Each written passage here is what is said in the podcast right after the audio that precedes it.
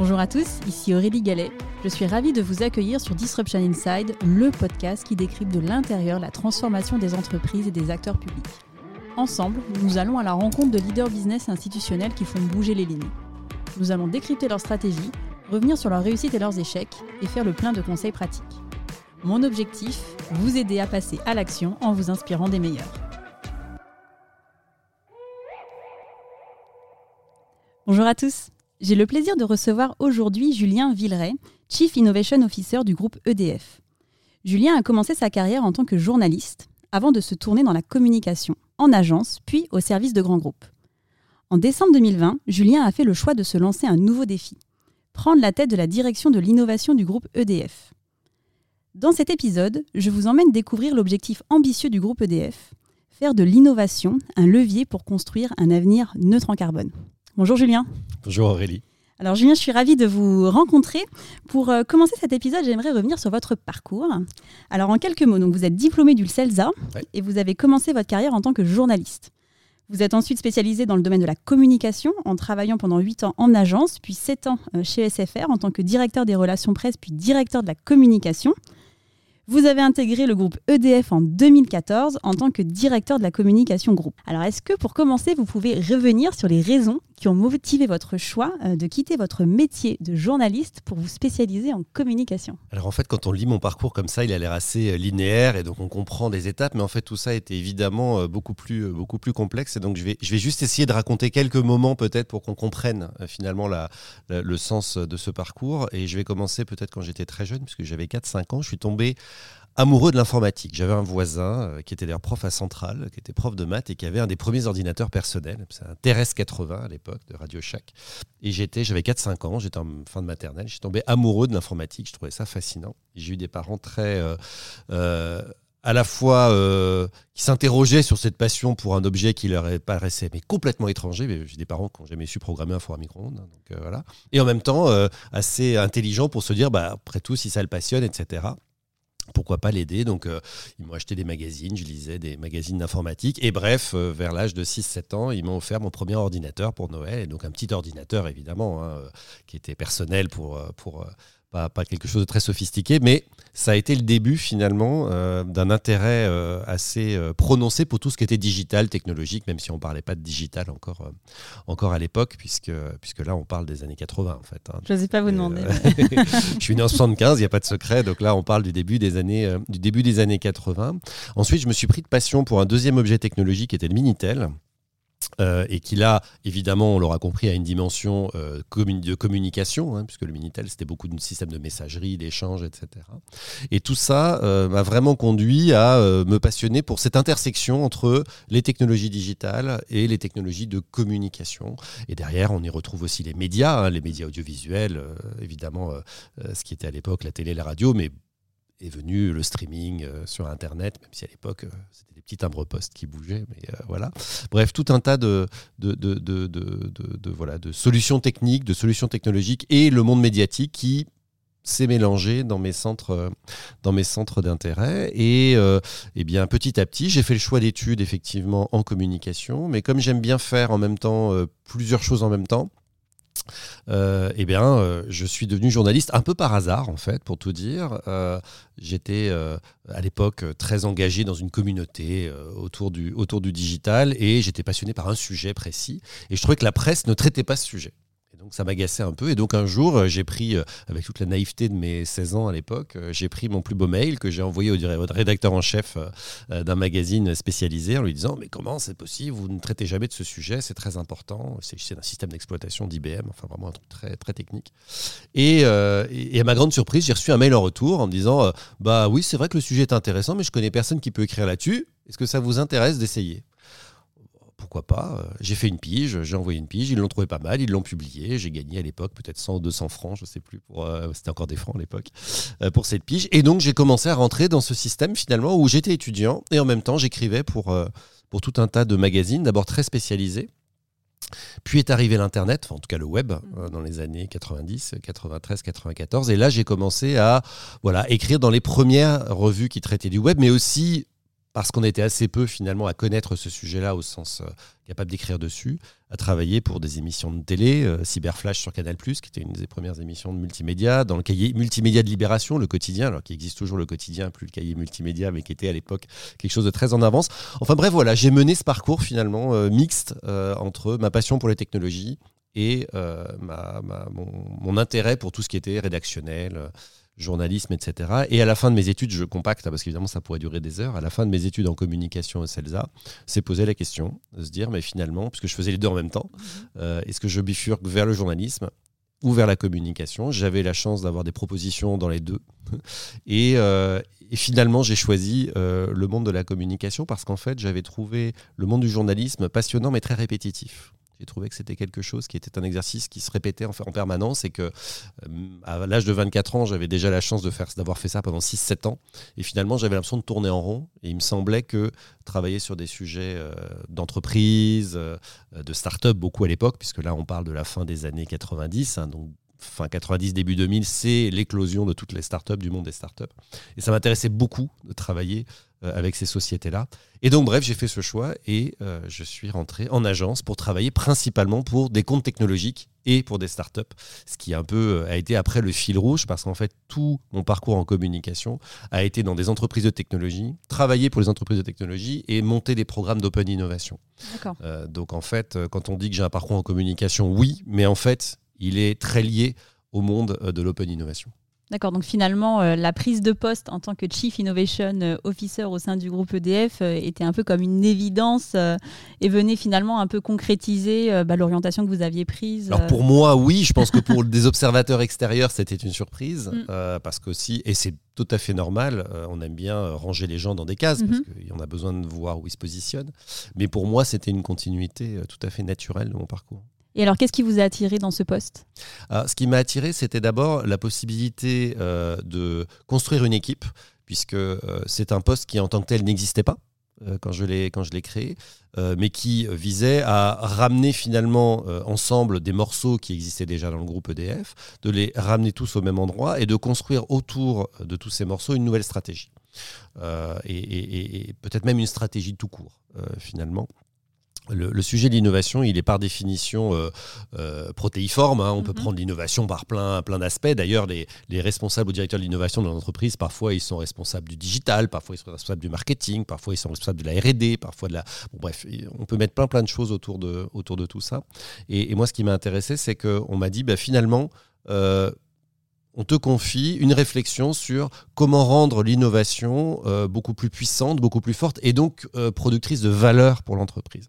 Et la difficulté de ces sujets transverses comme l'innovation, c'est quand même souvent de se dire, euh, à la fin, ça produit quoi comme valeur? Est-ce que ça génère de la valeur pour l'entreprise? La valeur, elle peut être économique, stratégique, etc. Euh, et ça, ça a été la question que j'ai trouvée absolument passionnante. Et donc, j'ai travaillé euh, beaucoup avec le, COMEX d'EDF, avec tout un tas de, de, salariés de, qui sont maintenant dans l'équipe innovation, pour justement construire ce projet et construire cette réflexion de se dire, bah, ça doit être quoi la stratégie d'innovation d'un grand groupe industriel comme EDF Et ça, ça a été évidemment le, le point d'accroche, ce qui m'a vraiment passionné au début de cette aventure. Et alors, euh, quels ont été les partis pris quand vous avez créé cette euh, direction de l'innovation?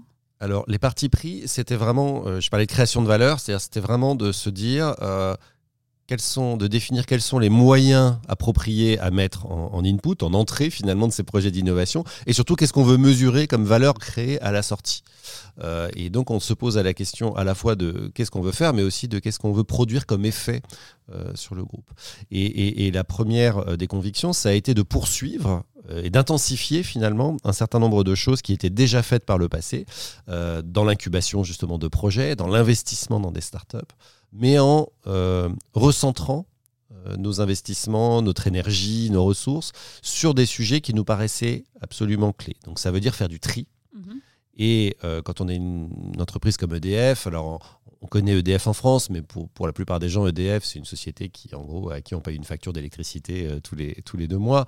La réalité, c'est qu'EDF, c'est 165 000 personnes dans le monde, c'est beaucoup de métiers, c'est 70 milliards d'euros de chiffre d'affaires. Bref, c'est plein de gens, plein de choses, plein de sujets, plein d'industries, plein de métiers en fait à l'intérieur du groupe EDF. Et donc euh, donner de la cohérence euh, à ce que l'on faisait, c'était absolument essentiel. Et donc ça, ça veut dire faire des choix Ça veut dire d'être capable de dire sur les centaines, parce qu'en fait il y en a des centaines, hein, sur les centaines de projets qu'on pourrait qualifier d'innovants dans le groupe, quelle, est la dizaine, quelle est la quinzaine sur lesquelles on va vraiment vouloir faire porter l'effort. Ça, c'est ça paraît simple, dit comme ça, c'est extrêmement compliqué. C'est compliqué parce que d'abord, il faut faire des choix, donc, si possible, les bons choix. Puis ça veut dire que pour un oui, il y a 100 non. Mm. Et donc, il faut savoir dire non aux gens, il faut savoir arrêter des projets. Euh, bon, et tout ça, c'est des choses, évidemment, qui ne sont pas euh, complètement évidentes, mais c'est ce qui fait aussi complètement l'intérêt je crois, d'une direction de l'innovation. Parce que si euh, l'innovation vivait toute seule, euh, voilà, euh, par capillarité, par croissance organique, on n'aurait pas besoin d'une direction de l'innovation. Si on a créé une direction de l'innovation, c'est pas pour centraliser l'innovation, c'est pour l'orienter, c'est pour lui donner des axes concrets, stratégiques, et derrière d'aligner finalement l'ensemble des ressources sur ces axes concrets ou sur ces projets concrets. Aujourd'hui, quels sont les piliers de votre stratégie d'innovation? Alors, on a six axes qu'on a définis euh, dans notre stratégie d'innovation, et ces six axes sont valables pour l'ensemble du groupe dans le monde entier. Euh, ils sont très larges, ils sont très inclusifs, parce que comme je disais, on est une grande entreprise, mais en même temps, euh, ils permettent en creux de ne de savoir quels sont les sujets sur lesquels on ne veut pas euh, investir. Donc ceux sur lesquels on veut investir, on a trois axes très cœur de métier. En gros, c'est accompagner nos clients dans leur décarbonation. Je suis un particulier, mais aussi surtout, je suis une entreprise. Aujourd'hui, l'injonction, et, elle est bien naturelle puisque c'est notre raison d'être, c'est euh, d'être neutre en carbone. Comment je fais ça? Euh, Quand je suis une PME, je sais pas quoi, je fabrique des meubles à Maubeuge. Comment je deviens neutre en carbone? Ça veut dire quoi? EDF est là pour m'aider à le faire. Euh, je suis un grand producteur, EDF, EDF est un grand producteur d'énergie. On a des centrales nucléaires, c'est bien connu, des éoliennes, des panneaux solaires, on fait de la biomasse, etc. Comment j'améliore la performance de ces installations-là? C'est-à-dire comment elles produisent plus? C'est mon deuxième axe. Troisième axe, il y a plein de nouveaux moyens de production d'énergie qui sont en train d'émerger ou qui vont peut-être émerger comment j'accélère leur mise sur le marché? Parce que si je veux, euh, là aussi, décarboner le monde, il faut que j'ai de plus en plus d'énergie décarbonée sur le marché. Donc l'énergie des vagues, euh, donc la fusion nucléaire, donc tous ces, les, systèmes de stockage de grande capacité, euh, tout ça, c'est des choses un peu nouvelles qui sont en train d'émerger. Comment je m'assure que ce qu'on appelle le time to market dans le jargon, c'est-à-dire la capacité à aller être disponible techniquement rapidement, comment je l'accélère? Donc quelles innovations je mets en œuvre pour les accélérer? Ça, c'est les trois axes, les trois premiers axes qui sont très cœur de métier. Et puis on a trois euh, axes euh, complémentaires qui eux sont euh, un peu plus différents. On attend peut-être un peu moins EDF là-dessus. En tout cas, EDF s'était moins positionné là-dessus. Le quatrième, c'est donc les communautés énergétiques. On a aujourd'hui une façon euh, de produire de l'énergie, de la consommer, euh, qui est en train d'évoluer, qui est en train d'évoluer vers une décentralisation. Et elle peut être liée à plein de choses, cette décentralisation. Quand je suis dans une communauté rurale en Afrique, je n'ai pas forcément de réseau électrique. Alors ça paraît fou vu de France, mais évidemment, il y a plein d'endroits où il n'y a pas de réseau électrique. Donc comment j'électrifie euh, ma communauté, mon village, euh, voilà, pour qu'elle puisse bénéficier des intérêts de l'électricité. Parce que évidemment, nous, vu d'ici, on n'y pense pas, mais pas d'électricité, c'est pas de médicaments, parce que c'est pas de frigo pour les stocker, c'est pas d'ampoule euh, pour que les enfants fassent leur devoir le soir, quand il n'y a plus de lumière le soir. Et donc, ils travaillent avec des lampes à pétrole qui sont très dangereuses, très polluantes, etc. C'est le commerce du coin qui ne peut pas, je sais pas, installer une télé pour que les, les, gens qui habitent là puissent venir voir le match et donc consommer quelques, voilà, quelques coca ou quelques boissons le soir et donc apporter aussi un revenu euh, à ce commerce. Bref, euh, l'électricité, c'est un facteur de développement absolument majeur. Mais dans ces communautés-là, euh, on offre des services de type panneaux solaires sur les toits, reliés à des outils spécifiques de stockage et de consommation qui coûtent très peu cher, pour leur apporter l'électricité. Ça, c'est une communauté énergétique. Et là-dessus se posent plein de questions. comment on propose ce type de service pour qu'il soit accessible, mais aussi rentable pour ceux qui les proposent? Mais ça vaut aussi pour la France ou pour la Californie. Euh, aujourd'hui, une communauté énergétique, euh, ça peut être euh, un ensemble, une zone pavillonnaire où chacun a mis des panneaux solaires sur son toit. comment on partage l'énergie? Est-ce qu'on se la revend entre nous? Est-ce qu'on la stocke quelque part entre nous? Est-ce que bref, toutes ces questions-là, en fait, elles se posent aujourd'hui, et donc on les traite à travers des projets autour des communautés énergétiques. Le cinquième, c'est tous les systèmes de captation et de réutilisation du carbone, du CO2. Euh, on a beaucoup d'usines, par exemple, d'industrie hein, dans le monde qui produisent beaucoup de CO2. Quand je produis, j'ai un process industriel, globalement, j'ai des cheminées, il y a la fumée qui sort et là-dedans, il y a beaucoup de CO2. Comment je capte ce CO2 et comment surtout je le réutilise pour en faire autre chose. À travers des process industriels et chimiques, euh, je peux transformer par exemple du CO2 en e-fuel, c'est-à-dire en carburant de synthèse pour les avions euh, carbone. Euh, je peux transformer ça en plein de produits qui vont nous aider à décarboner le monde finalement. Donc ça c'est un axe important, c'est le cinquième. Puis le dernier, il est un petit peu, un petit peu différent, c'est l'écoute de la société, c'est-à-dire tous les sujets émergents dans la société euh, sur lesquels on se dit tiens, on pourrait euh, s'en saisir et, apporter quelque chose. Euh, l'éco-conception des projets, le metaverse. Ça veut dire quoi le metaverse pour un industriel Voilà, ce genre de sujet-là, on, les regarde avec un angle très sociétal pour se dire ben, on va se positionner. sur l'un ou l'autre. Donc voilà, désolé d'avoir été un peu long, mais mais il y a vraiment, voilà, on a défini ces six axes stratégiques, et dans ces six axes stratégiques, on fait rentrer des projets, des projets très concrets, euh, on en a 14 aujourd'hui. Euh, peut-être que demain, on en aura 18 et après-demain 12. Hein. L'idée, c'est pas évidemment euh, de, les figer, ces projets. Ils sont en état de flux. on, en débarre, on en arrête.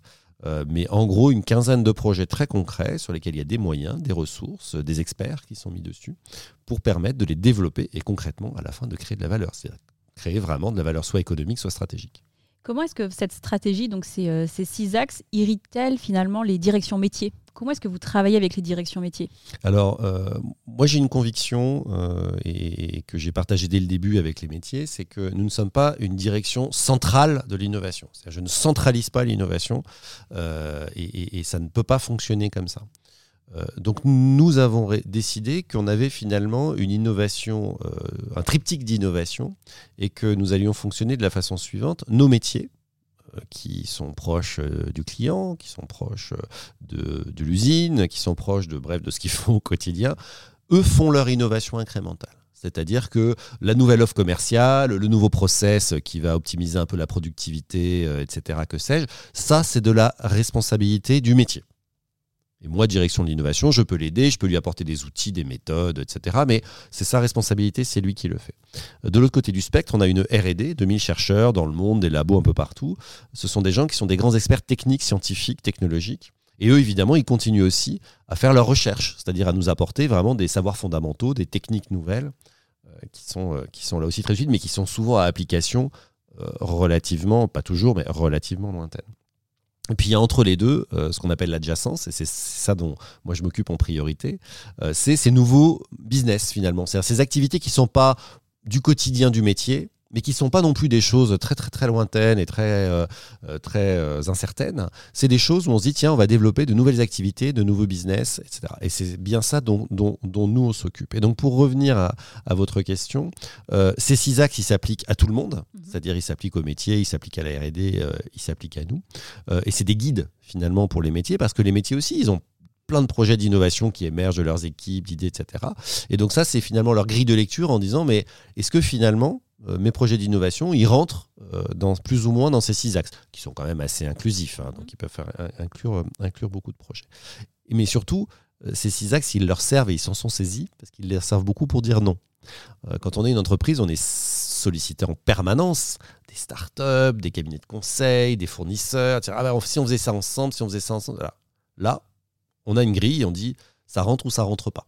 Et déjà, ça aide à faire une forme, une forme de filtre. Donc vous disiez finalement il n'y a pas de, centralisation. Est-ce que d'une manière ou d'une autre vous, pilotez ou est-ce que globalement, enfin, il y a euh, ces six axes et puis ensuite euh, chacun euh, est libre en fait de les appliquer sans forcément qu'il y ait de, pilotage organisé? Alors on pilote selon deux, on a deux façons de piloter, mhm. de façon complémentaire. On a créé un directoire de l'innovation. Mhm. Chaque membre du comité exécutif d'EDF a désigné un patron ou une patronne de l'innovation qui siège autour de cette table. Et ces gens décident et je préside ce comité, mhm. ces gens décident des projets, les fameuses 14 projets dont je parlais dans les six axes, euh, qui seront des projets euh, prioritaires d'innovation pour l'entreprise. Et ces projets-là, on les suit. On les suit en directoire, on met des ressources derrière, et donc là, euh, le pilotage, pour le coup, il est extrêmement serré, c'est dans mon équipe que, que se fait ce pilotage, même si le travail, évidemment, est très collectif. et donc ces 14 projets, comme ils sont prioritaires, on en a une forme de responsabilité euh, au, sens, euh, au sens de leur, de leur suivi. C'est des projets de toute nature, c'est-à-dire ça peut être des projets euh, d'innovation incrémentale, de projets R&D et projets adjacents plutôt des projets qui sont d'adjacence, mais dans lesquels on peut associer les métiers, la R&D la R&D, etc.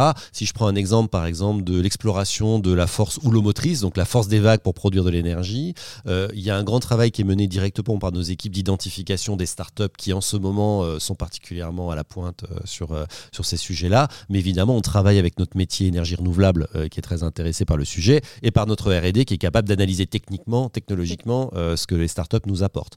Donc à chaque fois, c'est toujours des sujets qui sont euh, vraiment mêlés, euh, enfin des compétences en tout cas, qui sont vraiment mêlées les unes, avec les autres. Mais nous, direction de l'innovation, on est responsable de suivre euh, ces 14 projets. Après, il y a tous les autres projets qui sont menés en propre, effectivement, par les métiers, par la RD, etc. Ils les mènent en toute liberté. Et, on assume vraiment le fait que euh, nous, on n'est pas là pour être des pères fouettards, hein. on est là pour euh, stimuler. Euh, voilà, et donc, c'est de leur responsabilité de les mener et de les poursuivre. Mais ils sont animés. Ils sont animés dans le cadre d'une communauté, finalement, où très régulièrement, on leur apporte à la fois du cadrage, de l'information sur ce que font les uns les autres dans le monde entier par rapport à EDF, et puis des outils et des méthodes. parce qu'en fait, quand euh, je dis innovation, euh, voilà, je peux monter sur la table en disant euh, l'innovation, c'est important, c'est super, etc. Tout le monde dit ah oui, c'est génial l'innovation, mais enfin une fois qu'on a refermé la porte du bureau et qu'on est tout seul devant son ordinateur, comment on fait de l'innovation? C'est pas forcément évident. Et donc nous, on leur propose, on met à leur disposition des ressources, des équipes qui viennent les aider à déployer, à développer leurs innovations, leurs plans d'innovation jusqu'à la concrétisation des équipes qui peuvent être des experts de développement de projets. On a des experts euh, en, idéation, etc. On a des designers dans nos équipes qui peuvent venir aider à designer à la fois en design thinking, donc dans tout le process de réflexion, mais on a aussi des labos avec des prototypes PEUS qui permettent de faire des objets concrets. Hein. donc on est capable d'aller euh, jusque-là. On a des équipes d'open innovation dont le métier est de connaître les écosystèmes, de connaître les startups, d'être capable de répondre à un métier qui nous dit moi j'ai un projet, mais je ne sais pas très bien avec qui travailler là-dessus. Est-ce que vous connaissez des startups qui? Ou à l'inverse, il nous arrive d'identifier des startups et on se dit bah tiens, ça, ça pourrait quand même être intéressant pour le métier X ou Y. Et on va aller faire la mise en relation avec le métier en disant, tiens, ça vous intéresserait pas de bosser avec eux là-dessus? Donc voilà, euh, nous, on a aussi cette capacité à leur apporter des outils et méthodes dont ils ne disposent pas euh, directement dans leurs équipes euh, en propre. Aujourd'hui, il y a combien de personnes qui travaillent au sein de la direction de l'innovation? Cinquantaine. cinquantaine de personnes. Oui. Alors, donc, il y a les projets de RD, les projets d'innovation incrémentale, les projets de nouveaux business. Donc, sur les projets de nouveaux business, il y a deux programmes sur lesquels je souhaiterais revenir euh, avec vous. Pour commencer, donc, le programme EDF euh, e Pulse Venture, et puis après, on regardera un peu plus en détail le programme EDF euh, e Pulse Incubation. Programme EDF Pulse Venture, est-ce que vous pouvez revenir sur les jeunesses de la création euh, de ce programme et les partis pris euh, que vous avez eu au tout début quand vous, avez lancé cette initiative Alors en fait, euh, et, c'est un hommage que je rends à mon prédécesseur, ou à mes prédécesseurs, même si le périmètre n'était pas identique, parce que c'est pas moi qui suis à l'initiative de la création de ce programme. Ce fonds d'investissement corporate, hein, donc qui maintenant s'appelle Pulse Ventures, qui s'appelait Pulse Croissance historiquement, c'est un programme d'investissement dans des startups avec l'idée que on va pouvoir à travers ces investissements soit compléter notre offre EDF, euh, e par des, morceaux d'offres finalement euh, dont, on ne dispose pas, soit aller euh, améliorer notre compréhension de secteur ou de marché qu'on ne connaît pas. Et donc ça a été vraiment ça ce qui a été fondateur dans, la création de ce, fonds, qui a été créé il y a 5 ans maintenant, euh, et, qui aujourd'hui euh, approche euh, doucement les 300 millions d'euros investis, ce qui est quand même pas, pas rien, et on, rajoute à peu près 60 millions d'euros par an dans ce fonds. Et donc, on, initialement, l'idée était d'aller voilà, investir au capital de start-up. En général, on prend 20% du capital, un siège au board, dans des sociétés qui proposaient donc des des compléments finalement aux offres, aux offres d'EDF. Et donc quand la direction de l'innovation euh, s'est créée il y, a maintenant, euh, il y a maintenant un an, au 1er juillet de l'année dernière, euh, on a voulu poursuivre ce programme qui mhm. fonctionnait bien, mais lui apporter quelques, quelques inflexions. Et on s'en sert maintenant beaucoup pour aller explorer soit des secteurs qu'on ne connaît pas. Je vais donner l'exemple de l'agriculture, par exemple. On est très très intéressé par le sujet de l'agriculture, la décarbonation de la, du monde agricole. Mais EDF, clairement, n'est pas un acteur du monde agricole. Nous n'avons pas beaucoup de compétences ce sujet-là. Et donc nous sommes en train, nous en avons fait un premier, euh, de faire des investissements dans des startups. Le premier étant ITK l'année dernière, startup qui travaille sur l'intersection entre l'agriculture et l'intelligence artificielle. Donc mhm. avec des capteurs de l'intelligence artificielle permet d'optimiser l'irrigation des champs, euh, les émissions de méthane du, bétail, enfin tout un tas de, choses de ce type-là, parce que ça nous intéresse d'aller explorer ce secteur-là en se disant qu'on a peut-être une extension de business pour nous, comme je parlais d'adjacence, hein, un nouveau type de business pour EDF autour de l'agriculture. Donc ça, c'est un type d'investissement typiquement euh, que l'on peut faire. Un autre type d'investissement euh, que l'on fait, et, on a beaucoup euh, focalisé nos investissements récemment là-dessus, sont des sociétés qui nous aident à renforcer notre mission sur la décarbonation de nos clients. Par exemple, on a investi euh, très récemment, euh, c'était au moment de Vivatech, là, donc il y a quelques, quelques semaines, euh, dans Carbonate. Carbonate, c'est quoi? C'est une société qui propose un système qui vient capturer dans les fumées des usines du CO2 et va le transformer, ce CO2, en agrégat, en pierre, hein, et qui sont réutilisables derrière pour faire des constructions, par exemple, etc. Donc c'est en gros de la capture et de la séquestration de CO2 dans un process industriel avec un outil assez simple, hein, c'est des containers. En quelques jours, on peut installer sur une usine, une usine existante et on a investi en partenariat avec Vika, qui est un grand cimentier euh, qui est bien connu en France. Euh, et, ça, typiquement, euh, c'est le type d'investissement où on va explorer une nouvelle technologie, une nouvelle technique, mais qui à la fin peut être une proposition d'offre pour nos clients, hein, réclamant qui viendraient nous voir en disant bah, Moi, je veux décarboner mon usine. Est-ce que vous avez un truc? Oui, oui, oui, ne quittez pas, nous avons quelque chose, quelque chose pour vous. Donc, on, essaye, on, a, on a à la fois reconcentré nos investissements sur des sujets autour de la décarbonation et élargi notre scope géographique. Historiquement, nous investissions beaucoup en France. Mm-hmm. Nous avons maintenant fait le choix d'investir euh, dans le monde entier. Donc, on a fait des investissements aux États-Unis, en Italie, euh, au UK euh, pour ce qui est de Carbonate. Et donc, on a élargi notre palette en matière d'investissement. Et aujourd'hui, on a en portefeuille de mémoire, ça doit être une quinzaine de startups à peu près. Alors, ce programme a été lancé il y a cinq ans. Comment est-ce que vous mesurez l'impact pour le groupe EDF euh, e euh, Quand vous dites diversification business, concrètement, euh, quel est le retour sur investissement que vous avez sur ces opérations? Alors, il y, a trois types de retours, en fait, hein, sur, ces investissements. On pourrait regarder d'abord le retour sur investissement économique, financier. Mhm. Après tout, c'est un fonds d'investissement. Ce n'est pas notre focus. Mais quand même, on s'est posé la question. Donc, quand je suis arrivé, j'ai lancé un audit euh, des participations pour dire bah, tout ça, finalement, on a mis combien d'argent? Ça a rapporté quoi mm. euh, financièrement? La bonne nouvelle, c'est qu'on a euh, fait de bons choix jusqu'à présent d'un point de vue financier, puisqu'on a à peu près le taux de retour sur investissement d'un fonds corporate traditionnel, un fonds d'investissement VC classique. Donc, ça veut dire qu'on a un bon retour sur investissement. Très bien. Mais ce n'est pas suffisant, puisque mm-hmm. ce n'est pas pour ça qu'on le fait. Deuxième question, c'est quel est le retour sur investissement stratégique? C'est-à-dire quelles sont, euh, bah, dans les choix d'entreprise qu'on a fait, euh, celles où on se dit ça a vraiment complété notre offre euh, dans, ce que l'on propose à nos clients, ou ça nous a apporté de nouvelles compétences, etc. Là-dessus, et encore une fois, c'est un fonds de VC, hein, donc c'est bien normal, il y a on va dire, à peu près la moitié euh, des investissements qu'on a fait jusqu'à présent, euh, où on se dit, bah, finalement, ça n'a pas marché. Ça n'a pas marché parce qu'il n'y a pas eu de, synergie euh, fondamentale avec EDF, parce que la, la start-up a pivoté depuis et donc a décidé d'aller sur un marché qui nous intéresse moins, etc.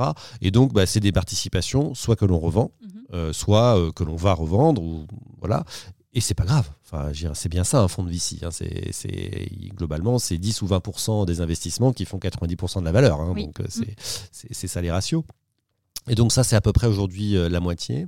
Et l'autre moitié, on a identifié pour le coup des synergies extrêmement fortes euh, avec le groupe, soit des synergies de, comme je disais tout à l'heure, de, de connaissance et de compréhension de certains marchés ça, absolument, euh, euh, ça nous a vraiment apporté des choses euh, très concrètes, soit des synergies d'offres, c'est-à-dire des produits et des services qu'on a fournis à nos clients et dont, les clients d'ailleurs sont, demandeurs ou sont, mhm. sont, appétents et qui nous ont permis de nous positionner un peu un peu différemment de ce qu'on était euh, historiquement, c'est-à-dire un fournisseur d'électrons, hein, parce que EDF, quand même, dans l'imaginaire euh, collectif, ça fournit des électrons euh, à la prise.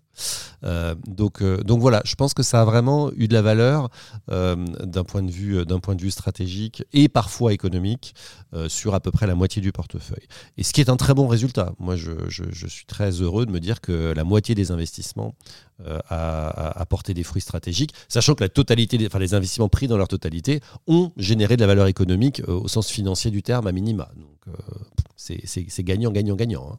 Comment se matérialise votre accompagnement? Donc, il y a euh, donc une, une montée au, capital à hauteur de, 20%. Euh, il y a donc une place au, board. Est-ce qu'il y a d'autres dispositifs que vous mettez en place pour justement accompagner ces startups? Alors oui, alors c'est pas des startups qu'on incube, hein. c'est des startups dans lesquelles on investit. Là, là, on parle vraiment de l'investissement et, et, je le précise parce que c'est important. On a fait le choix nous de ne pas incuber de startups externes on va vraiment investir leur capital, mais on les laisse vivre leur vie, et y compris pour certaines travailler avec des concurrents d'EDF. Hein. On mhm. a des startups dans lesquelles on a investi qui travaillent avec nos concurrents, et ça nous va très bien. On n'est pas du tout là pour les cornaquer, pour les faire rentrer dans notre système. Euh, c'est parce que sinon, on sait qu'on va les tuer et qu'on va les abîmer, et c'est évidemment pas notre, euh, pas, notre, euh, pas notre intérêt. Et donc, ces startups, on les accompagne via nos responsables d'investissement, dont une des principales activités, en dehors de siéger au board, comme je disais, est de créer justement ces synergies avec le groupe. C'est-à-dire, en permanence, ils mettent en relation euh, les équipes euh, avec nos métiers, trouvent des sujets de collaboration, parfois de POC, parfois ça va plus loin et ça devient des offres, euh, des offres commerciales ou de la mise en place concrète de projets.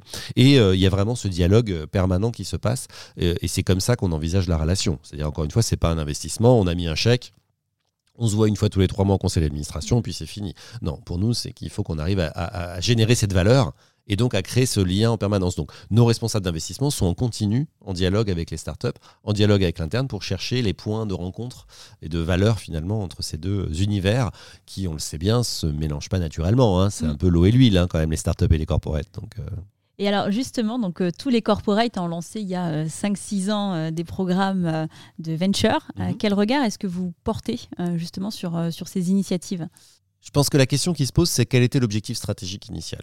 Est-ce qu'il y en avait un déjà? Parce que je, pour avoir connu beaucoup d'entreprises, euh, toutes n'ont pas toujours euh, un, vrai objectif stratégique. Parfois, ça peut être la mode hein, aussi de se dire ah bah tiens les autres le font, donc moi aussi il faut que je le fasse. Mhm. Euh, et puis comment ils ont ils ont géré le temps long? Parce que le venture c'est aussi du temps long, en tout cas dans le corporate. c'est aussi, aussi du temps long. Et donc, je crois qu'il n'y a pas de, il n'y a pas de recette miracle au sens où c'est difficile. Beaucoup de ceux qui se sont lancés en même temps que nous, ou même un petit peu avant nous, euh, pour certains ont décidé d'arrêter, c'est-à-dire ils n'investissent plus en direct, ils passent par des fonds. Mhm. Euh, d'autres ont décidé de ne plus euh, d'arrêter aussi, mais eux de faire de l'incubation pour le coup, en disant bah en ayant la startup sous la main pendant plusieurs années, je vais pouvoir vraiment voir si elle est intéressante avant de m'engager financièrement à son capital. Je crois que chacun vraiment là-dessus voit midi à sa porte. Il y a en tout cas dans les dans les fonds lancés, corporate lancés en France, on va dire ces dix dernières années, plus d'échecs que de succès mais il y a des succès absolument magnifiques. Et moi, je considère qu'EDF, et je peux le dire puisque je n'y suis pour rien, je suis arrivé après, euh, a, vraiment très très bien géré son investissement euh, en, tant que corporate venture. Mais on peut citer d'autres acteurs industriels. Air Liquide euh, a, monté un fonds absolument, absolument remarquable et, qui fait référence aujourd'hui sur la place sur un certain nombre de sujets. Dont l'hydrogène, on peut trouver voilà beaucoup de beaux succès en la matière. La vraie question qu'il faut se poser, de mon point de vue, c'est quoi l'enjeu stratégique? Est-ce que c'est faire comme les autres? Est-ce que c'est euh, euh, développer des nouvelles activités euh, à, je sais pas, une nouvelle business unit à un milliard? En quel cas, il faut quand même se poser la question si mettre 20% au capital d'une société, c'est la meilleure façon de faire ça. Est-ce que c'est juste d'améliorer la productivité de tel ou tel technologie euh, qui est cœur de métier de l'entreprise. Je pense qu'il faut vraiment avoir une réflexion stratégique et, euh, et bah voilà, dans le monde de l'entreprise, on sait bien qu'il euh, y a plein de paramètres qui jouent, qui font qu'on la, stratégie, elle est parfois diluée dans dans d'autres considérations. Alors dans la, dans la même lignée, à la même époque, les grands groupes se sont lancés dans des programmes d'intrapreneuriat. Donc bah, le groupe EDF n'a pas fait exception. Vous avez lancé EDF e Pulse Incubation. Mm. Et alors, un des grands succès euh, d'EDF Pulse Incubation, c'était la création de cinq nouvelles filiales pour le groupe. Donc, euh, je les cite Perfesco, Urbanomi, euh, Metroscope, Inamix et Exion. J'ai eu la chance d'interviewer le CEO. Comment expliquez-vous ce succès? Moi, je pense qu'il y a vraiment une rencontre finalement entre des équipes et des profils qui étaient en fait nativement intrapreneurieux ou entrepreneurieux euh, Fatih Balieli, euh, qui est à la tête de Exion par exemple, était un responsable d'investissement dans l'équipe Ventures. Mhm. Donc euh, il vient de la finance, il vient de l'investissement, il sait ce que c'est, il en a vu beaucoup des start fonctionner, etc.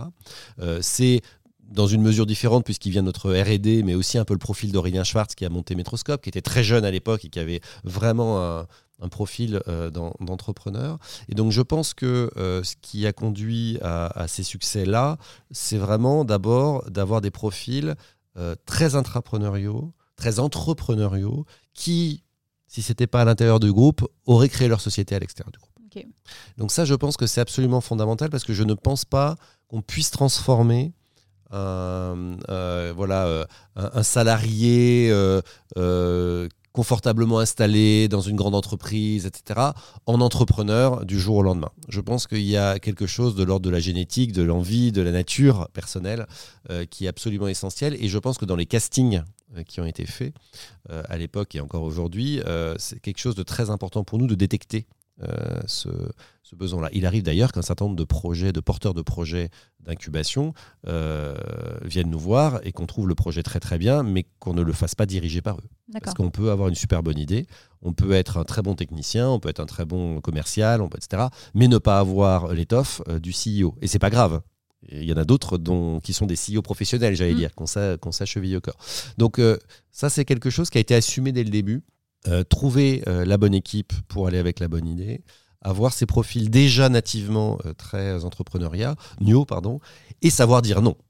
C'est-à-dire que si je prends l'exemple du dernier appel à projet intrapreneurial qu'on a lancé en novembre dernier, je crois de mémoire qu'on a eu à peu près 70 dossiers qui sont arrivés.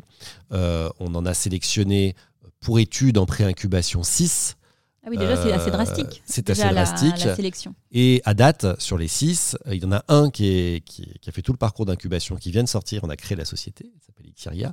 Et euh, il y en a un deuxième qui est encore dans le parcours d'incubation. Il y en a un troisième qu'on a tué, qu'on a arrêté. Et ça, c'est très important. C'est que, bah, à la fin, euh, si on veut être sûr euh, que la société ait un sens et développe une vraie activité euh, très performante, il faut qu'on soit très, très exigeant sur sa capacité à trouver son marché, à développer son produit et avoir une vraie possibilité de développement très importante. Et moi, ma fierté, c'est que, et c'est vrai aujourd'hui, d'abord pour Hexagon et pour Metroscope, euh, on est en train d'envisager des développements qui dépassent largement le territoire français, des développements international, parce que c'est des, des, sociétés qui ont des tractions, comme on dit, euh, très, très importantes, et qui se développent sur des métiers très nouveaux pour EDF. Bah hein, euh, Hexagon sur la blockchain, le calcul haute performance, les technologies du Web 3, les stations de travail distantes, haute performance, c'est des choses qu'on n'imagine pas forcément proposées par EDF. Pourtant, nous, on y croit beaucoup et on, est, on a raison d'y croire, puisque le marché y croit aussi, puisque les clients sont là et, et, et le réclament. Donc là, c'est vraiment de la création de nouvelles lignes d'activité, de nouveaux business. Et, et, on fait ça vraiment avec, euh, avec, avec énergie parce que ça prend, parce que ça fonctionne. Il y a aussi des sociétés euh, qu'on a créées, on a quatre en l'occurrence euh, récemment, qu'on a transférées dans un métier. C'est-à-dire que on a développé un certain nombre d'activités autour, autour du métier de, de l'energy management. Et bah, petit à petit, on s'est rendu compte que ces sociétés à la fois arrivaient à un degré de maturité qui, bah, les rendait finalement plus proches d'une activité commerciale classique que de la start-up, et qui en plus euh, étaient tous sur des secteurs un peu connexes, hein, en tout cas des propositions de valeur qui étaient complémentaires les unes des autres.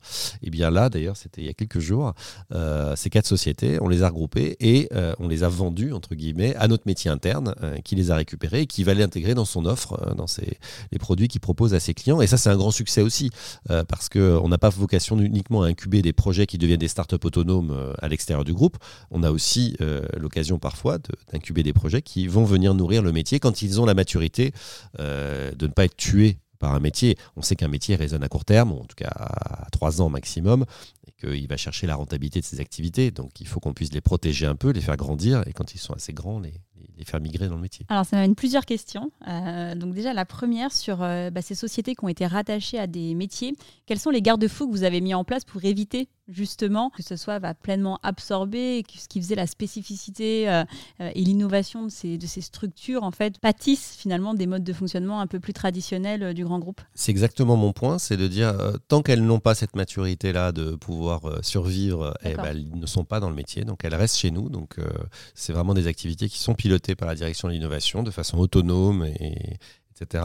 Quand euh, elles migrent, euh, c'est qu'en fait, elles ont déjà dans leur relation avec le métier, ça veut dire que le métier est devenu leur principal client, hein, rapidement, et donc elles ont déjà développé la relation euh, de façon saine, et qu'elles d'elles-mêmes, en fait, au bout d'un moment, elles disent, bon, bah, nous, finalement, on n'est plus une innovation au sens du développement, on, on va devenir une innovation au sein du métier.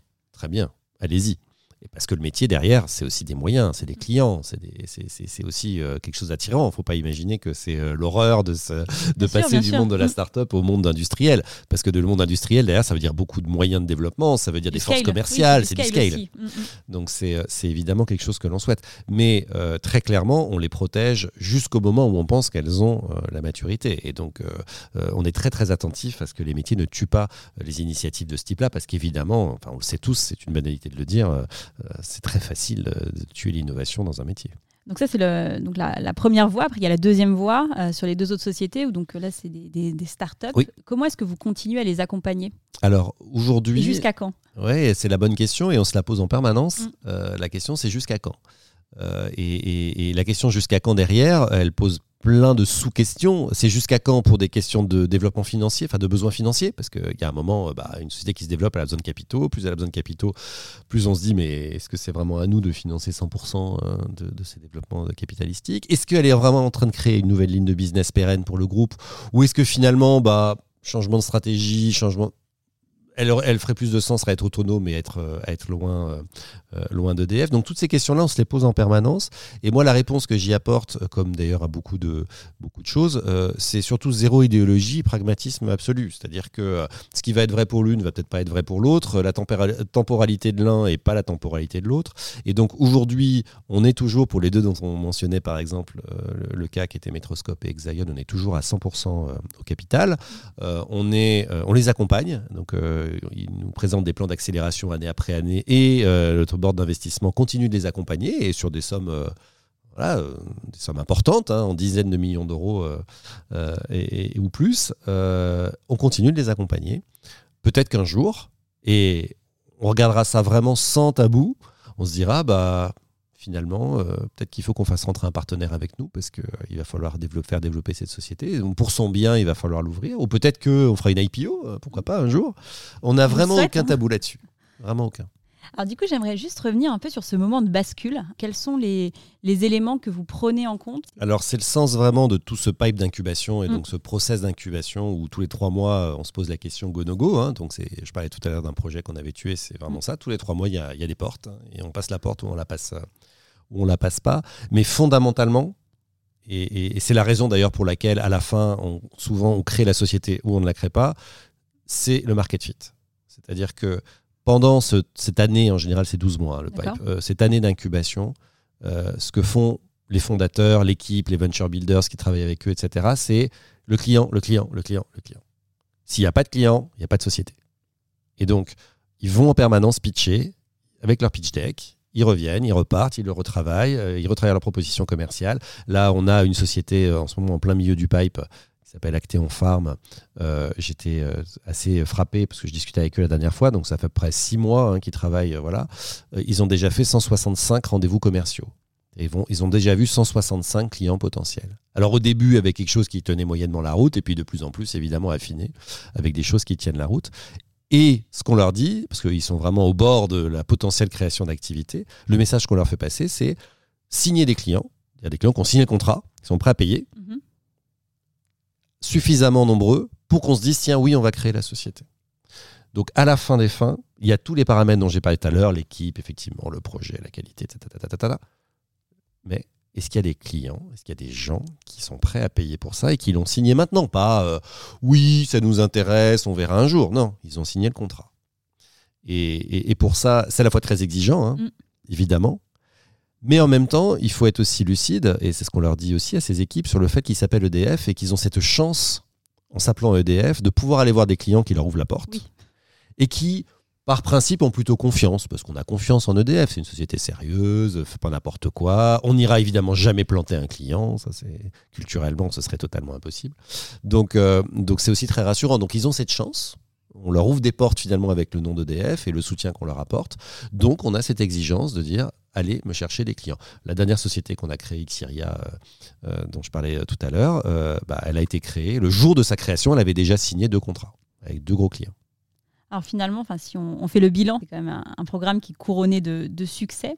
Quel regard est-ce que vous portez par rapport à des initiatives qui ont été lancées aussi dans d'autres grands groupes euh, Et qu'est-ce qui fait finalement que ça a fonctionné chez vous euh, Et qu'est-ce qui fait que potentiellement c'est plus compliqué à mettre en place ailleurs? Alors d'abord, je ne pense pas que ce soit un succès aujourd'hui. Je pense qu'il y a des morceaux qui sont des succès. Je pense qu'effectivement, l'incubation en particulier a été vraiment de mon point de vue, un, gros succès de ce programme mené par EDF donc depuis 5 ans. Et ça, je crois qu'il faut le reconnaître parce que honnêtement, c'est une fierté, vraiment. Le venture, je pense que ça fonctionne bien, mais c'est jamais gagné. Hein, donc c'est en tout cas une activité qui, qui fonctionne bien et qu'on va continuer à développer. Mais il nous reste plein, plein d'autres choses à faire. Je parlais des 14 projets euh, prioritaires d'innovation euh, euh, tout à l'heure. Ces projets aujourd'hui, ils en sont tous à un stade euh, j'allais dire, de démarrage. Hein. Euh, et donc, euh, on verra bien si c'est un succès. Le développement d'une culture d'innovation dans un grand groupe industriel et mondial comme EDF, c'est un challenge quotidien. Et on est loin d'avoir réussi à harmoniser les pratiques, à professionnaliser tout le monde sur le sujet, etc. Donc, donc moi, je, je, d'ailleurs, je crois que les, les, équipes le savent et m'en veulent parfois un peu. Je, jamais je parle de succès pour ce qu'on fait, parce qu'en fait, on n'a jamais gagné. C'est jamais gagné. C'est toujours. Alors, je parlais du coup du succès en fait du programme d'incubation. Euh, Mais l'incubation, effectivement, spécifiquement, là, je pense qu'effectivement, c'est quelque chose que EDF a particulièrement réussi. Et donc, pourquoi EDF, euh, EDF e euh, e l'a réussi? D'abord parce que je pense qu'elle l'a regardé avec un angle d'exigence très fort et avec une lutte acharnée, mais vraiment acharnée contre la politique interne. De ce que j'ai pu observer de programmes de ce type dans certaines autres, certains autres grands corporates, c'est qu'en fait, euh, c'était souvent le réceptacle euh, de projets ou d'idées de personnes très haut placées, avec beaucoup de pouvoir dans l'entreprise, et à qui il est difficile de dire non, et à qui il était encore plus difficile de dire non après avoir incubé les projets, parce que bah, il fallait aller voir le membre du COMEX X ou le membre du COMEX Y pour lui dire, en fait, ton truc, ça marchera jamais, donc on le fera pas. Compliqué.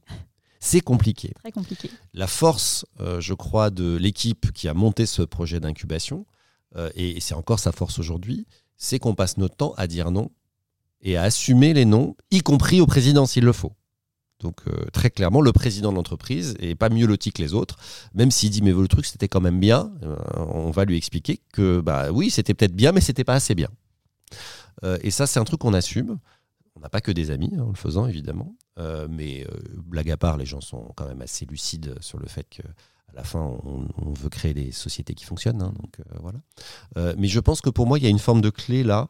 Euh, et, pour avoir discuté avec pas mal d'homologues qui avaient des programmes du même type et qui pour certains fonctionnent bien, mais pour mhm. certains n'ont pas fonctionné, ceux qui ont des programmes qui, n'ont pas fonctionné, ils ont souvent fini par les outsourcer parce qu'en fait ils disent bah, bah nous on n'arrive pas en interne à dire non on n'arrive pas euh, à tuer les projets. Et, évidemment, euh, au bout d'un moment, si on ne tue pas des projets, on est encalminé dans un truc euh, qui est, ingérable, en fait. Donc je crois que voilà, là, il y a une clé. c'est pas simple. Il faut un peu de caractère, peut-être un peu de mauvais caractère aussi, parfois, mais il faut être capable de dire non, y compris à des gens très haut placés, avec beaucoup de pouvoir et qui pourraient se dire que leur décision ne serait pas contestée. Alors vous disiez sur euh, la culture d'innovation que c'était euh, une infusion qui était euh, lente. Concrètement, quel dispositif avez-vous mis en place pour bah, justement développer la culture d'innovation au sein du groupe? Alors on a mis en place un programme en particulier qui s'appelle Factory, Pulse Factory. Ce programme c'est quoi? C'est à la fois un lieu physique assez classique comme on le voit dans beaucoup d'entreprises, mais aussi un programme distanciel dans lequel on a plein de compétences d'experts en innovation qui sont mis à disposition en fait des métiers pour travailler avec eux sur des idées et des projets concrets.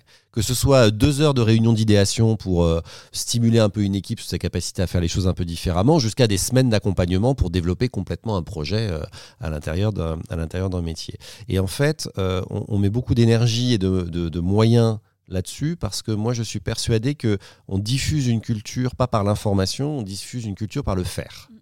Et donc il faut que les gens soient amenés à faire par eux-mêmes, accompagnés par des gens qui évidemment vont les aider. Mais je pense que le faire, c'est absolument clé pour s'approprier les concepts, s'approprier les méthodes, etc. Et nous, encore une fois, on n'est pas propriétaire de ces méthodes. Hein. Nous, notre job, c'est de les, voilà, les faire circuler, que les gens s'en saisissent, euh, se forment eux-mêmes et euh, et, et, déploie la bonne parole. Donc ça, c'est vraiment un, élément pour moi absolument clé. Le deuxième, euh, et, c'est quelque chose qu'on a beaucoup travaillé et qu'on continue de beaucoup travailler, c'est qu'on a créé, on s'est créé un réseau finalement d'innovateurs euh, dans le groupe. Et ce réseau, c'est des gens identifiés euh, pour soit avoir des compétences spécifiques en innovation, soit travailler sur des sujets innovants dans le groupe. Et c'est des gens qu'on anime c'est des gens qu'on fait vivre dans un vivier hein, qu'on a, a, a, qualifié, avec cette idée que, euh, et moi ça m'avait beaucoup frappé quand j'ai été nommé, très vite plein de gens sont venus me voir en me disant, euh, enfin il y a une direction identifiée de l'innovation, Donc on va être moins seul. Je dis, ah, oh, moins seul moins seul, il y a quand même plein de gens qui travaillent dans une boîte aussi grande dans les sujets d'innovation. Oui, mais en fait, c'est souvent des toutes petites équipes, donc des gens qui sont tout seuls ou à deux au fin fond euh, d'un métier, d'un bureau, euh, qui n'est pas forcément euh, et l'innovation n'est pas forcément stratégique pour ce métier ou pour ce bureau ou cette localisation. Et donc les mettre en réseau, bah, tout bêtement, hein, ils font du partage, ils se professionnalisent, ils dialoguent avec aussi d'ailleurs leurs collègues de l'international, donc pas que à l'intérieur des pays où ils sont. Et donc ils se sentent moins seuls. Et donc on les aide aussi à derrière à jouer leur rôle de porteurs de bonnes paroles euh, auprès, de, auprès de leurs collègues. Donc voilà, il y a un côté très capillaire, mais il y a aussi un côté vraiment très par le faire. Moi, ça, je crois beaucoup que c'est quand on le fait euh, que, qu'on, bah, voilà, qu'on retient, qu'on mémorise. Et, et, puis, euh, je, ne crois pas non plus à l'injonction d'innover. C'est-à-dire que je pense qu'à un moment, il faut que ça passe par des gens qui ont envie d'innover. Et, et, qui ont aussi ce, ce, cet état d'esprit.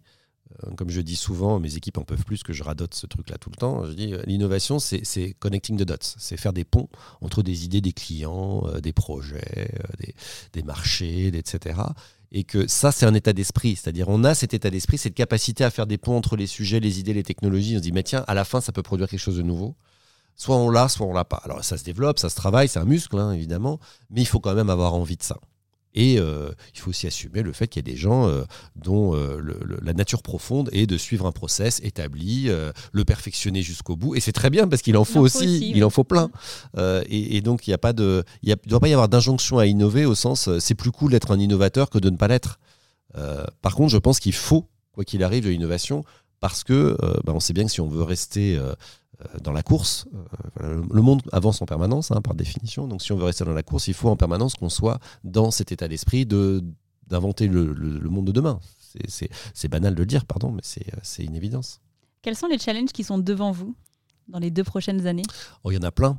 Euh, d'abord, on a le challenge du monde de l'énergie, mhm. euh, qui, euh, ça ne vous aura pas échappé. On a une guerre en Ukraine, on a des problèmes d'approvisionnement en gaz, on a des prix de l'énergie extrêmement élevés. Quand je dis on, c'est tout le monde, hein. c'est même pas que l'Europe, hein, c'est le monde entier. donc ça, c'est un challenge évidemment très important, parce que quand le monde est en crise, on a tendance à se replier sur les fondamentaux. Et donc, bah, l'innovation c'est gentil avec tes trucs d'innovation, mais enfin, on va déjà essayer d'assurer le quotidien, puis on verra l'innovation plus tard. Donc résister à cette injonction de revenir euh, sur les fondamentaux uniquement et pas se préoccuper de l'avenir, euh, ça c'est déjà un challenge euh, très important auquel on s'attelle au quotidien, mais je pense que c'est quelque chose de très, très important. Deux, c'est réussir la lutte contre le changement climatique. Alors il y a un côté là aussi très naïf en le disant comme ça, mais je ne le dis pas de façon naïve parce que euh, on a cet engagement européen de net zéro en 2050. Euh, on passe nos vies à subir des canicules, des problèmes divers et variés euh, qui, de toute évidence, ont quand même un lien avec le réchauffement climatique. Je crois que plus personne ne le nie. et en même temps, on n'est pas du tout sur la trajectoire. C'est-à-dire qu'aujourd'hui, on n'est pas capable de dire comment on va atteindre ce net zéro en 2050. Et donc ça, c'est un challenge d'innovation pur. Parce que les technologies, c'est l'Agence internationale de l'énergie qui le dit, hein, les technologies pour décarboner le monde ne euh, sont pas encore toutes là sur la table, donc il va falloir les inventer ou il va falloir les mettre en œuvre, les faire sortir des laboratoires pour, euh, euh, pour les mettre en œuvre. Donc ça, c'est évidemment un challenge absolument, voilà, absolument, absolument majeur. Et puis le troisième challenge, et je crois que c'est un challenge qui est lié pas que au monde de l'énergie à EDF, mais à toutes les entreprises qui innovent, c'est euh, le scale. C'est-à-dire comment on passe de la bonne idée, du bon projet, voilà de la bonne petite start-up, à la solution qui va faire bouger l'aiguille, comme on dirait dans, un, mauvais, euh, une mauvaise traduction en français. Euh, et ça, c'est évidemment un enjeu d'autant plus complexe quand on est une grande entreprise, parce que bah, quand on est une grande entreprise, tout ce qui vaut moins d'un milliard ou qui génère moins d'un milliard de chiffre d'affaires, ça n'existe pas, mm. vraiment, parce que ça ne fait pas bouger l'aiguille. Donc comment est-ce qu'on amène à scaler des ambitions qu'on peut avoir dans un nouveau métier, je sais pas, euh, la blockchain et le calcul de performance par exemple, bah, comment j'en fais d'un business à 10 millions, j'en fais un business à 100 millions, puis un business à 1 milliard. On en parlait tout à l'heure, avec quels capitaux, avec quel engagement. Euh, on a aussi des mouvements de mode, hein, euh, entreprises qui sont ressentent sur le core business, et puis cinq ans plus tard, elles se diversifient, puis cinq ans plus tard, elles reviennent sur leur core business. Donc, comment créer aussi de la permanence stratégique dans un monde qui change en permanence, et donc une vision euh, voilà, tout ça, c'est les challenges, mais je crois qu'on partage tous en fait. Très bien. Écoutez, merci beaucoup, Julien. Je vous, je vous propose de passer à la dernière partie euh, de cet épisode. Alors Julien, je vous laisse piocher deux questions professionnelles et deux questions personnelles et me remettre les petites cartes pour que je puisse vous poser les questions. Alors, on va commencer par les questions euh, professionnelles et puis ensuite on terminera par les questions euh, personnelles. Alors, première question, quelles sont pour vous les clés pour réussir une transformation business? Oh là là, euh, c'est une très bonne question. je pense que dans toute transformation, qu'elle soit business d'ailleurs ou autre, euh, je pense qu'il y a une clé, c'est la stratégie des petits pas. Moi, je ne crois pas du tout. D'ailleurs, il y a beaucoup d'études hein, qui ont été menées par tout un tas d'universitaires brillants sur le sujet. Il y a plein de bouquins qui ont été écrits là-dessus. Je ne crois pas du tout euh, à la transformation radicale, définitive, immédiate, etc. Parce qu'elle crée en général beaucoup de rejets. Et moi, je crois beaucoup plus à la stratégie des petits pas. Les petits pas, on peut les faire vite. Hein faut pas se tromper. Euh, les petits pas, ça peut se faire vite. Mais c'est beaucoup moins euh, violent, désagréable et donc suscite beaucoup moins de rejet quand on fait les choses les unes derrière les autres par petits morceaux, même si on le fait, on enchaîne les petits morceaux rapidement, plutôt que d'arriver avec le grand plan euh, qui va tout bouleverser, tout transformer et qui va complètement figer finalement une organisation en panique pendant six mois, un an, etc. Donc moi je crois qu'il y a vraiment dans toute transformation, et y compris business, beaucoup plus de valeur à faire cette stratégie des petits pas. Et d'ailleurs, euh, si on regarde bien les entreprises euh, qui ont réussi à faire ces transformations business, elles ont souvent en fait réussi comme ça. Elles sont rarement, même si vu de l'extérieur, on a l'impression que du jour au lendemain, il y a eu une transformation complète. En fait, la réalité, c'est que ça n'a pas été, euh, ça n'a pas été le, ça n'a pas été le cas. Je pense qu'il y a un deuxième aspect pour moi qui est important. c'est d'être surtout le moins doctrinaire possible ou le moins idéologue possible. Je pense qu'une transformation business et le business en général, il n'y a pas plus pragmatique que le business en fait les gens qui arrivent en disant j'ai défini un plan stratégique absolument parfait, derrière je l'ai mis en œuvre de façon brillante et à la fin ça a donné un résultat parfait, ça n'existe pas. En permanence, on crée la stratégie après l'opérationnel parce que de toute façon on s'est rendu compte sur le terrain que finalement c'est comme ça que ça marchait. On prend euh, une décision un jour et on se rend compte un mois plus tard que c'était pas du tout la bonne décision, on pivote, etc. Et c'est ça aussi euh, de, de, trouver sa voie finalement dans la transformation, c'est d'avoir cette agilité intellectuelle, de se dire oui évidemment j'ai un cap, j'ai un horizon, comme chacun sait, à hein, l'horizon, ça se déplace en même temps qu'on avance. Hein. Mm. donc, euh, je, suis mon horizon. Mais concrètement, euh, pour, tout en suivant mon horizon, je suis capable de naviguer pour euh, trouver le bon chemin. Alors, en parlant d'horizon, deuxième question, comment voyez-vous votre industrie dans 10 ans? Ah, Moi, je la vois euh, encore plus essentielle qu'aujourd'hui. Évidemment, euh, l'industrie de l'énergie, euh, c'est un besoin essentiel et c'est un bien essentiel. Donc, elle le sera encore plus. Je pense qu'elle aura devant elle des transformations technologiques majeures qu'on identifie encore mal aujourd'hui, dont on identifie encore mal la, perspective. Mais la fusion nucléaire, par exemple, alors on n'aura pas de réacteur de fusion nucléaire dans 10 ans, soyons clairs, mais des, des vraies ruptures technologiques comme on n'en a pas connu euh, depuis, euh, depuis euh, au moins une dizaine d'années. L'hydrogène, qui va être un sujet absolument majeur, qu'on le veuille ou non, parce qu'il y a tellement de subventions qui ont été déversées sur les sujets d'hydrogène qu'il y, en aura, y en aura beaucoup. Je pense qu'on va avoir vraiment une transformation complète de cette industrie de l'énergie autour de ces nouvelles technologies ou de leurs sous-produits. Hein. Quand on parle de l'aviation, par exemple, qui a besoin de se décarboner, les e-fuels, ça va probablement permettre de transformer la façon dont on voit l'aviation, qu'on voit aujourd'hui comme une industrie assez polluante, en fait. Euh, donc voilà, je, la vois comme euh, euh, probablement réentrer dans un univers de rupture technologique qu'on n'a pas connu de, ces dernières années. On va passer aux questions plus personnelles. Quels conseils vous donneriez-vous si vous aviez 20 ans aujourd'hui? Alors d'abord, je donne jamais de conseils à personne parce que je pense que il n'y a pas de a pas de conseil universel. Je pense que tout dépend des situations, des caractères de chacun, des compétences de chacun, de, sa vision du monde aussi, parce qu'on a chacun une vision de ce qui nous motive et nous entraîne. Donc, euh, donc euh, je ne sais pas si je me donnerais même à moi-même un conseil euh, de si j'avais, si je parlais à, mon moi de 20 ans, mais peut-être que peut-être que je lui dirais de de d'être confiant euh, dans le fait que euh, les, les, les, cases sont malléables et que finalement euh, on, peut, on peut sortir de sa case, pas sans difficulté, parce que par définition rien n'est facile dans la vie, mais, mais quand, on a, quand on en a vraiment envie et qu'on s'en donne les moyens, on peut sortir de sa case. Vous avez compris que j'aime pas beaucoup les cases. J'ai bien compris. dernière question, comment continuez-vous à progresser? Oh, alors ça, euh, je crois que euh, d'abord, euh, c'est quelque chose de quotidien ou de, permanent. sinon, je pense qu'on meurt en fait. Le jour où on arrête de, vouloir progresser, en tout cas. Moi, j'essaye de progresser beaucoup au contact des idées, des intelligences des autres.